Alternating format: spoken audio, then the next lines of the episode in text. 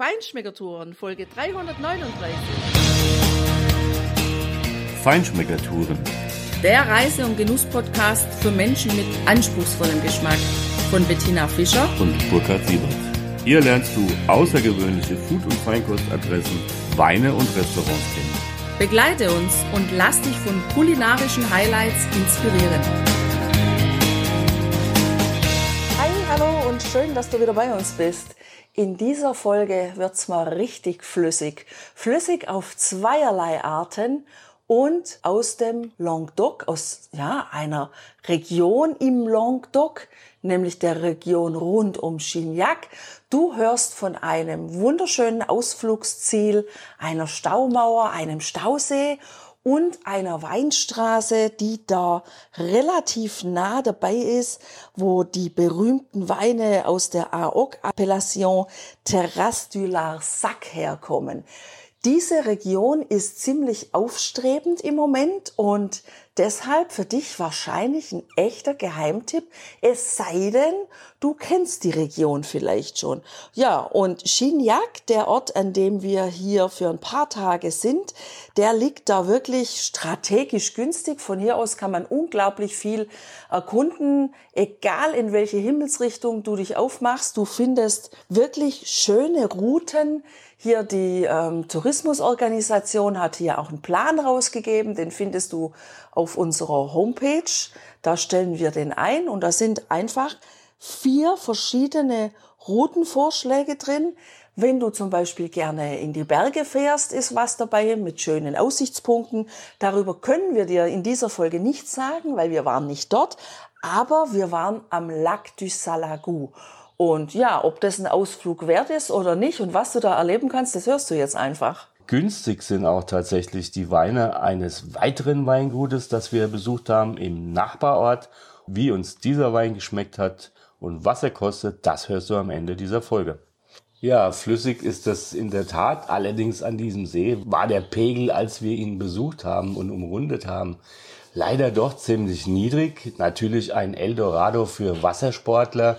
Du kannst dort campen. Es gibt äh, rund um den See ein paar kleine Ortschaften, auch wo du wohnen kannst. Also es ist schon ein recht netter Anblick, dieser See, der sich da über eine Länge von, naja, ich würde mal sagen, so ungefähr sechs, acht Kilometern hinzieht. Es ist wirklich schön gemacht. Also du kannst da hinfahren an dem unteren östlichen Ende da ist äh, zum Beispiel ein großer Campingplatz auch und da ist quasi der, der breiteste Teil von diesem Stausee, der hier eingerichtet worden ist. Und da gibt es einen riesigen Parkplatz, da kannst du umsonst parken.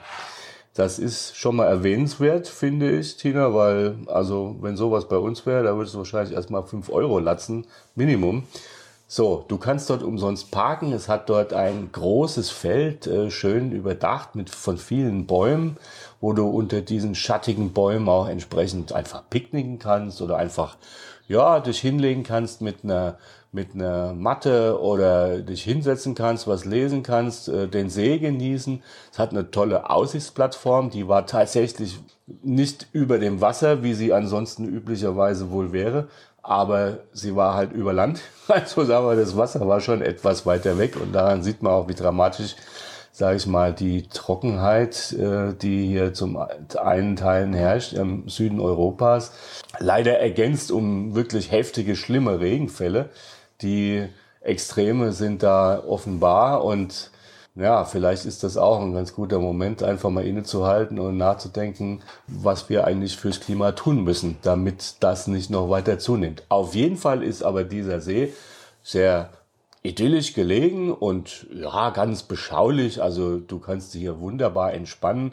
Wir sind einmal rundherum gefahren. Du kannst an mehreren Punkten auch direkt zum See kommen. Du kannst dort baden, schwimmen, du kannst dort segeln, du kannst dort Wasserski fahren. Du kannst wahrscheinlich auch Stand-Up-Paddle fahren. Es gibt ganz normale Tretboote, althergebracht oder auch Windsurfing. All das geht auf diesem See wunderbar. Wir haben dort einen Katamaran rumflitzen sehen, der hat ordentlich Speed drauf gekriegt. Also du hast natürlich auch die Winde einfach, die von der See vom Mittelmeer hierher kommen, über die ganzen langen, sanften Wellen des Languedoc von Aquitaine, wie sie hier auch sagen. Also, das lohnt sich schon, da mal hinzufahren und einfach mal auch die Seele baumeln zu lassen. Ja, du hast ja jetzt viel übers Wasser gesprochen. Was wir vielleicht auch erwähnen sollten, ist, dass dieser See relativ langgezogen ist und dass an den einzelnen Uferstellen die Landschaft durchaus sehr abwechslungsreich ist.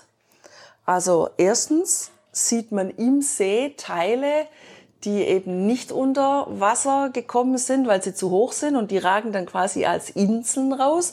Also dieser See ist durchaus sehr abwechslungsreich, weil er viele solche kleine Arme hat, die eben hier und da rausgehen und an einer Stelle zum Beispiel, oder wir fangen mal anders an, wenn du losfährst in Richtung Westen von diesem Parkplatz, den du eben beschrieben hast, dann kommt man ja erstmal, da fährt man so ein Stück hoch, kommt man in einen kleinen Ort. Und dieser Ort ist auch schon gleich wieder umgeben von ganz vielen Weinparzellen. Also da hat man einen schönen Blick über die Weinreben hinunter zum See und wenn man dann da weiterfährt, dann kommt man quasi richtig abrupt in eine ganz neue Landschaft die gekennzeichnet ist durch die dunkelrote Farbe, fast braun ist da der Boden und die Hügel, die sich da ja so entlang ziehen, die sehen so ein bisschen aus, als ob man vielleicht auf dem Mond wäre oder in einer anderen Planetenlandschaft. Also völlig anders, was man sonst so sieht und kennt. Und ja, die Leute, die da unterwegs sind, die haben da so eine Eigenheit entwickelt, weil da liegen durchaus dann ganz helle weiße Steine rum und die haben die gesammelt und überall auf den Hügeln haben die da ihre Botschaften mit den Steinen gelegt, Liebesbotschaften oder einfach nur die Namen, dass sie da waren. Das war echt irgendwie total cool, ja. ja also es lohnt sich, ich will damit sagen, es lohnt sich total, wirklich sich mal die Zeit zu nehmen und einmal um diesen See herumzufahren, weil er einfach so abwechslungsreich ist. Ja, die Ecke hat mich tatsächlich auch ein bisschen an Lanzarote erinnert, an diese dunkelgrauen, fast dunkelgrauen alten Lavafelder. Und dort wird ja auch ähm, Landwirtschaft betrieben in so einzelnen kleinen Parzellen, wo die Erde eigentlich genauso aussieht, wie sie auf diesen äh, Hügeln dort ausgesehen hat. Ja, und unweit von dieser Tour gibt es eine andere Tour, die nennt sich Vignoble du Grand Site de France. Und diese Tour führt dann von Chignac aus gesehen in Richtung Norden, in Richtung der höheren Berge, durch ein paar Ortschaften. Da geht's also schon auch immer ein bisschen hoch, also unkompliziert hoch. Allerdings muss ich dazu sagen, die Straßen sind manchmal durchaus ziemlich eng, also nicht so ganz normal breite Straßen, wo zwei Auto ja total gut aneinander vorbeikommen. Es geht trotzdem, aber es ist durchaus ein bisschen eng. Und an dieser Weinroute, da liegen zum Beispiel die Orte Jonquière, dann Saint-Saturnin de Lucia, Arboras, Montpérou und Saint-Jean-de-Fosse. Das ist dann gleich neben der Brücke des Teufels, der Teufelsbrücke, genau. Und dann geht's zurück über Anyan wieder nach Chignac. Übrigens waren wir in Montperu abends unter den Platanen sitzend bei einem herrlichen Abendmenü. Wo wir da gegessen haben, was wir da gegessen haben und wie uns dieses Menü geschmeckt hat, das hörst du in einer anderen Folge. Lohnt sich absolut, wenn du hier in der Gegend bist, da reinzuhören, weil das ist ein echt cooler Tipp. Aber Jetzt geht's erstmal um diesen kleinen Ort Juncker und da gibt's ein Weingut, das Château de Juncker, was am Ortsrand liegt, sehr groß ist und durchaus einen Besuch wert ist, Burkhard, oder? Absolut, weil es ist wirklich ein außergewöhnliches Weingut und das meine ich genauso, wie ich sage. Dieses Weingut stammt aus dem 12. Jahrhundert. Das hat 900 Jahre Erfahrung im Weinbau und wird in der 32. Generation privat geführt. Ein Familienweingut in der 32. Generation. Das finde ich an sich schon mal super außergewöhnlich. Und Charlotte, die wir hier an einem Sonntag tatsächlich ein bisschen überfallen haben, weil wir hatten vorne gelesen, naja, es ist offen und dann sind wir halt einfach reingefahren, wohl wissend, dass gerade die Weinlese ist. Äh, aber wir haben gedacht, naja, wenn es da steht, dann gucken wir halt mal. Wir haben Charlotte, äh, die junge Besitzerin, die mit ihrem Mann dieses Weingut von den Eltern im Jahr 2014 übernommen hat die hat uns gesagt, gell, ihr habt irgendwie zwei verschiedene Informationen gelesen. Also eigentlich sind wir zu, aber wenn wir da sind, haben wir natürlich auf, kommt gerne rein. Und dann hat sie uns ihre Weine verkosten lassen. Wir konnten dort keine Aufnahme machen, weil die 33. Generation, ihr kleines Baby nämlich, im Nachbarraum des Verkostungsraums gerade geschlafen hat. Es war nachmittags, es war auch durchaus warm und das kleine Baby musste natürlich hier seine Ruhe haben. Deshalb äh, haben wir die Aufnahme dieser Verkostung auf eben später vertagt. Das tut dem Ganzen aber überhaupt keinen Abbruch. Also dieses wirklich außergewöhnliche Weingut macht auch außergewöhnliche Weine. Wir haben bis auf einen eigentlich alle probiert und ja, und außerdem bewirtschaftet dieses Weingut ihre Rebflächen auf biologische Art und Weise, also die sind biozertifiziert. Genau, und dieses Chateau eben aus dem 12. Jahrhundert äh, im Kern dieses Ortes, auch im 17. Jahrhundert nochmal renoviert im klassischen italienischen Renaissance-Stil. Das macht auch schon einfach von von den Gebäuden her wirklich was her. Also da ist eine große zweiläufige Freitreppe vor einem richtigen Portal. Das sieht fast aus, ja, wie so ein, ähm, ja, wie so eine Art Tempel oder sowas. Aber kommen wir zurück zu den Weinen. So ein bisschen haben sie ihren Weinen aus dieser Region tatsächlich auch Tempel gesetzt. Also, der erste Wein, den wir probiert haben, war der Weißwein. Eine interessante Cuvée aus Chenin Blanc, aus Grenache Blanc, aus einem kleinen Anteil Vermentino und einem ebenso kleinen Anteil Terre Bourette. Haben wir noch nie gehört, alle anderen sind uns natürlich bekannt. Und ja, dieser Weißwein, der war durchaus anspruchsvoll. Also, Tina, das war kein Weißwein, den man einfach so wegschlotzt. Ja, kein Terrassen 0815 Wein, überhaupt nicht, sondern der war sehr aromatisch und er war auch mineralisch. Er hat vegetabile Aromen, er hat exotische Früchte eher, er hat auch ein bisschen Mandel. Der Wein ist wirklich sehr imposant und passt natürlich perfekt zu allem, zu dem du einen kräftigen Weißwein genießen kannst. Meeresfrüchte zum Aperitif und so weiter. Was natürlich in keinem Weingut in dieser Region oder hier im Süden fehlen darf, ist ein Rosé.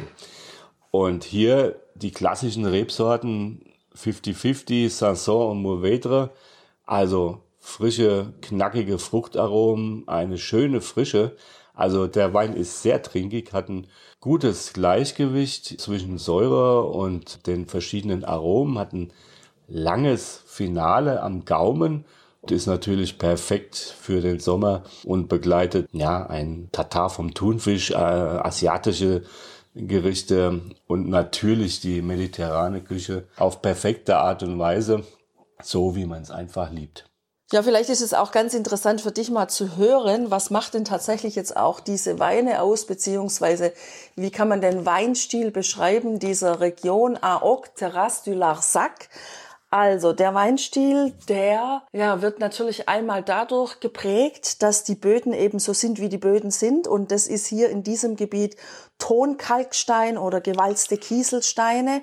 Und im Hintergrund dieser Hochterrassen, dieser kleinen Ortschaften von dieser Rundtour, die ich vorher genannt habe, da liegt eben dieses Larsac-Gebirge, was natürlich, ja, diese Region, diese Hochebene schützt auf der einen Seite und auf der anderen Seite ist es hier durchaus auch im Sommer manchmal echt windig. Ob das der Mistralwind ist, das wissen wir nicht.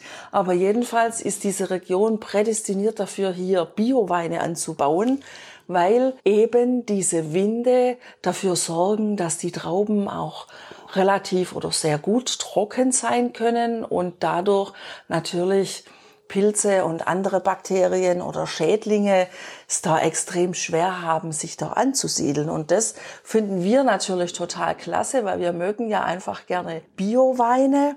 jetzt noch zu diesem Weinstil an sich hier. Also in dieser Appellation, da werden die Rotweinsorten Grenache Noir, Syrah, Monastrell bzw. Mourvèdre, Sanson und Carignan angebaut. Ein Verschnitt von mindestens drei dieser Rebsorten, der ist eben typisch für diese Region. Also das sind die Weine hier. Deshalb sind die auch relativ komplex auf der einen Seite, ja, weil man natürlich die einzelnen Stile der einzelnen Rebsorte in den Weinen schon durchaus erkennen kann und die sich je nach Verschnitt eben auch anders zeigen. Und es sind auch sehr kraftvolle Weine. Also wir haben hier wirklich Rotweine probiert, die zwischen 13, 13,5 Prozent und bis zu 15,5 Prozent Alkohol haben. Ja, und ansonsten sind sie aber eben auch relativ oder nicht relativ, sondern sehr fruchtig und haben auch eine gute Mineralität und sehr schöne würzige Aromen. Also diese Garrigue, die hier eben überall vorherrscht, ja, die schmeckt man in den Weinen und deshalb machen sich diese Weine natürlich super gut zu beispielsweise lang geschmortem Fleisch, Lammgerichte. Also da passen die perfekt, weil die haben auf der einen Seite diese schöne Frische und auf der anderen Seite auch tatsächlich unglaublich ausgewogene Tannine. Ja, und hier zeigt sich auch wieder, Tina, dass dieses Weingut tatsächlich außergewöhnlich ist. Weil der erste rote, den wir probiert haben, war tatsächlich keine Cuvée, sondern 100% Sanson. Wie kommt das dazu, dass dieses Weingut so etwas macht? Das nennt sich White Label. Die Winzerin hat uns das auch ausführlich erklärt, am Beispiel auch quasi von ja, Musikedition und so weiter. Im Grunde ist das ein experimentelles Label, was sie hier einfach ähm, ja, für sich eingeführt haben, um am Rande des normalen Portfolios tatsächlich auch neue Dinge auszuprobieren und neues, äh, neue Wege zu gehen. Da nehmen Sie immer irgendwas, wo Sie gerade Lust haben, was draus zu machen, mit den Reben was auszuprobieren. Und dieser rote, wie gesagt, in dem Fall tatsächlich 100% Saison, der war wirklich auch ein ganz toller Wein. Der ist unheimlich trinkig, der ist ja einfach sehr schön, er war auch leicht gekühlt und hatte tolle Fruchtaromen, ein sehr ausgewogenes Gleichgewicht zwischen ganz, ganz sanften Tanninen, die waren wirklich sehr geschmeidig und eben diesen Fruchtnoten, dezenten Fruchtnoten und den Aromen eben der Garrigue, also so ein bisschen Kräuter einfach. Ja, und wenn du diese Weine probieren möchtest, dann bleibt dir nichts anderes übrig, als in diese Region zu reisen, denn die Weine dieses Weinguts, die gibt es nicht in Deutschland. Das haben wir natürlich auch nachgefragt, was wir dann noch gesehen haben, weil wir wollten die Leute ja einfach auch nicht länger ja, beschäftigen, weil es ja eben Sonntag war. Das haben wir dann hinterher gesehen. Auf diesem sehr imposanten Chateau kann man auch wohnen. Die bieten Chambre d'Hôte an. Gibt's auch einen schönen Pool im Garten. Die haben eine große Fläche. Bietet sich vielleicht an, dann dort zu wohnen weil da kann man die Weine dann auch in Ruhe genießen, muss nicht mehr fahren. Ja, und hat einen schönen Sommerabend oder einen Frühherbstbeginn, wie wir ja jetzt gerade Anfang September hier sind. Da kann man so auch ein bisschen das geschäftige Treiben der Weinlese gleich miterleben, weil wir sehen wirklich überall die Traktoren mit den Anhängern herumfahren. Man riecht den Wein. Wir sind ja mit dem Cabrio unterwegs und wenn man dann da vorbeifährt, auch an der Landstraße, in den Weingütern, da riecht man die Maische des Rotweins und das macht auch einfach total Spaß. Spaß macht auch diese Essensempfehlungen, die hier zu den Weinen gegeben werden, auf dem kleinen Sheet, was hier äh, dabei gegeben wird. Ein gegrillter Lude Meer auf Fenchel zum Beispiel zu diesem Rotwein, ja. Ein perfekter Genuss. Mir läuft schon das Wasser im Mund zusammen, wenn ich das nur lese und mir vorstelle. Und beim ersten klassischen roten, da war ich dann schon ziemlich weit zu Hause. Eine Cuvée aus 50% Carignan, Syrah Grenache Sanson, die anderen Anteile und der hatte schon eine wahnsinnige, intensive und raffinierte Frucht in den Aromen. Entsprechende Tannine auch, also der war schon durchaus sehr viel kräftiger als dieser Experimentierrote Und auch hier sage ich mal die gastronomische Empfehlung Filet Mignon Mutard, also ein Filet auf Senfsoße, eine Entenbrust auf Aprikosen. Da wird mir einfach warm ums Herz, wenn ich das lese und mir vorstelle, aus der Erinnerung auch diesen Wein nochmal schmecke und diese Gerichte dazu vorstelle. Einfach ein perfekter südfranzösischer Genuss. Ja, diese Region insgesamt ist eine Region, die für Menschen gemacht ist, die gerne genießen. Die Gerichte, die hier an ja, werden. Die Küche, die hier gepflegt und gehegt wird, die kann natürlich auf erstklassige Zutaten zugreifen, ja. Die haben hier frisches Gemüse kultiviert, ja. Hier schmeckt eine Aubergine völlig anders als eine Aubergine, die ich bei uns in Deutschland kaufen kann. Hier wird das Obst und das Gemüse reif geerntet. Das ist ein, ja, ein unheimlich schöner Gemüse- und Früchtegarten, den es hier gibt. Also zum einen natürlich zum Schmecken in den ganz unterschiedlichen Variationen, was eben daraus gemacht wird, aber auch zum anderen fürs Auge und gerade auch wenn man mit einem Cabrio unterwegs ist oder wahrscheinlich auch mit dem Motorrad wird man das riechen können. Das weiß ich nicht, weil ich bin nie Motorrad selber gefahren. Aber diese Hügellandschaften, dieses, diese Grüntöne, die sich hier immer abwechseln, von den Reben, von den Pinien, die da stehen, dann wieder von den Platanen und eben auch anderen Pflanzen, deren Namen ich nicht kenne, das macht schon einfach Spaß, hier durchzufahren. Mhm. Vollends Spaß hat dann auch wirklich der Flagship-Rote des Hauses gemacht, die Baronnet Rouge. Wir hatten hier den Jahrgang 2000 21 im Glas, 40% Mourvedre und 40% Syrah und der Rest Grenache und das Ganze zwölf Monate im Barrique ausgebaut. Also ein ganz toller Wein, eine tolle Allianz zwischen Präsenz und Finesse mit, äh, ja, rauchigen Aromen, mit, mit eukalyptischen, mentholischen Noten, mit sehr intensiven marmeladigen Früchtenoten, aber überhaupt nicht süß, sondern wirklich die dunklen Früchte, schwarze Früchte wirklich sehr perfekt und natürlich auch ein herrliches Tannin, ein ganz großer Wein. Und dieser große Wein, der Flaggschiffwein des Hauses, kostet hier eine normale Flasche 19 Euro. Das ist für diesen Wein echt preiswert und es ist, wie gesagt, der teuerste Wein, den Sie hier auf ihrem Tableau haben.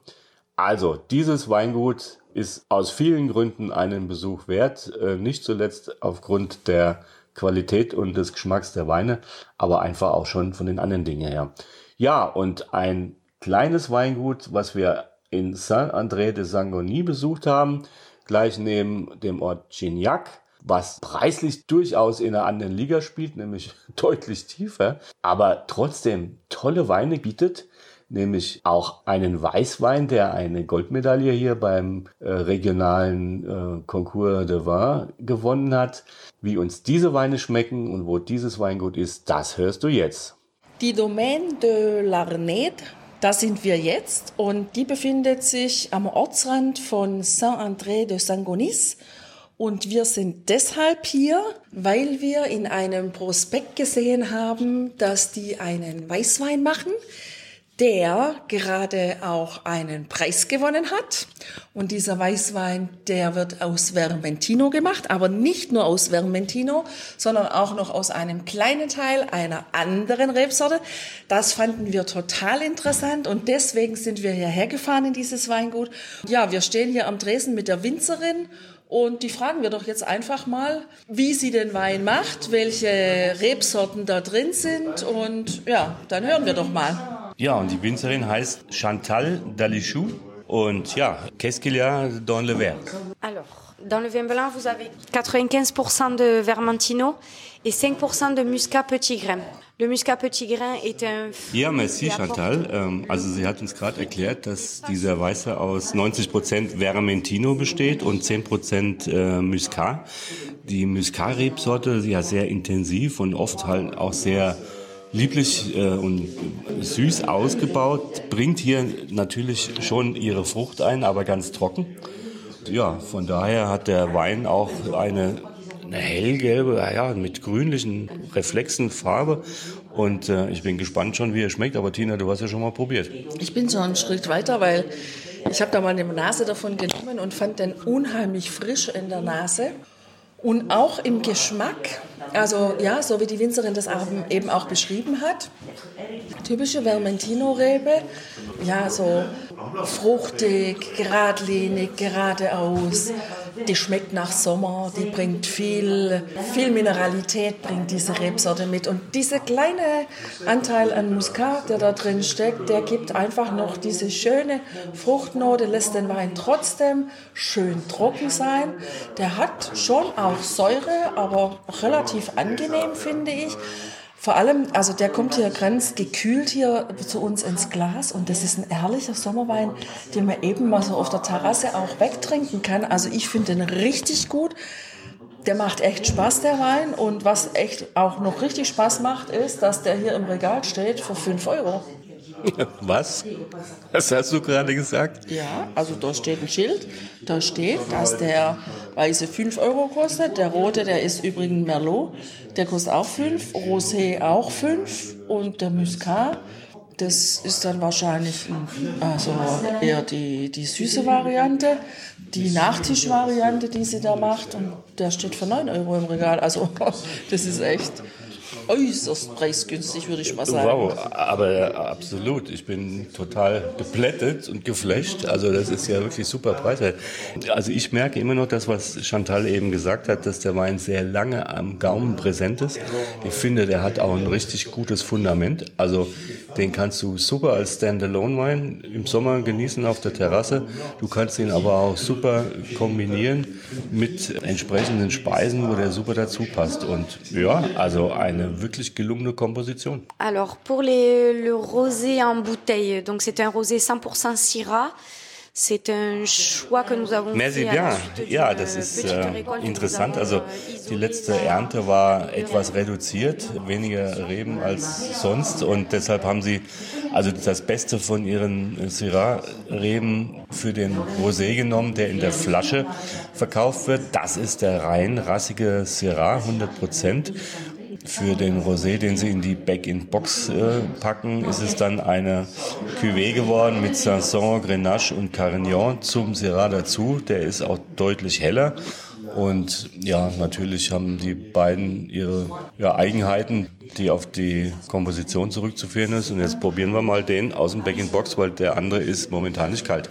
Genau. Und bis du den probiert hast und den auch beschreiben kannst, drehe ich mich gerade mal um.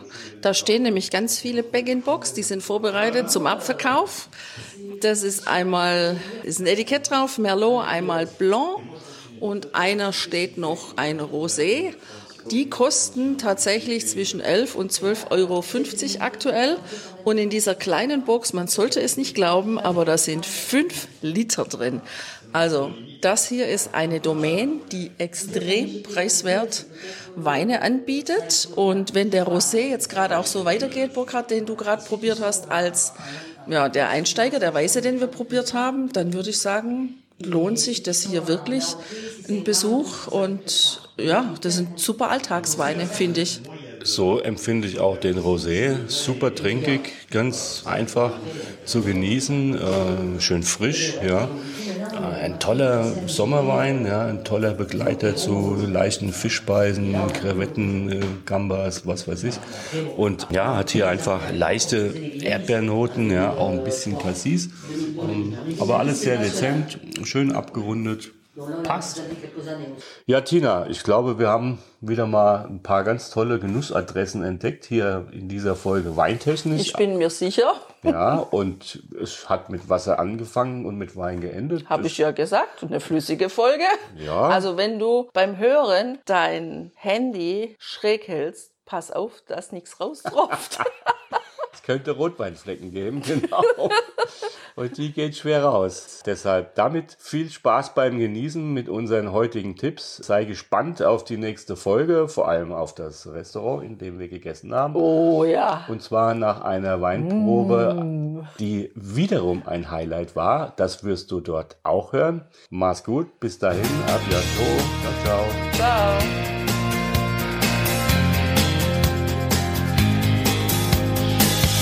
Hier endet dein Genusserlebnis noch lange nicht. Komm rüber auf unsere Homepage feinschmeckertouren.de und schau dir die Bilder zu unserer Show an. Dort findest du auch wertvolle Links zu den heutigen Empfehlungen. Verpass keine Neuigkeiten mehr und trag dich am besten gleich in unseren Newsletter ein. Wir freuen uns auf deine Anregungen für weitere Episoden und einen regen Austausch mit dir.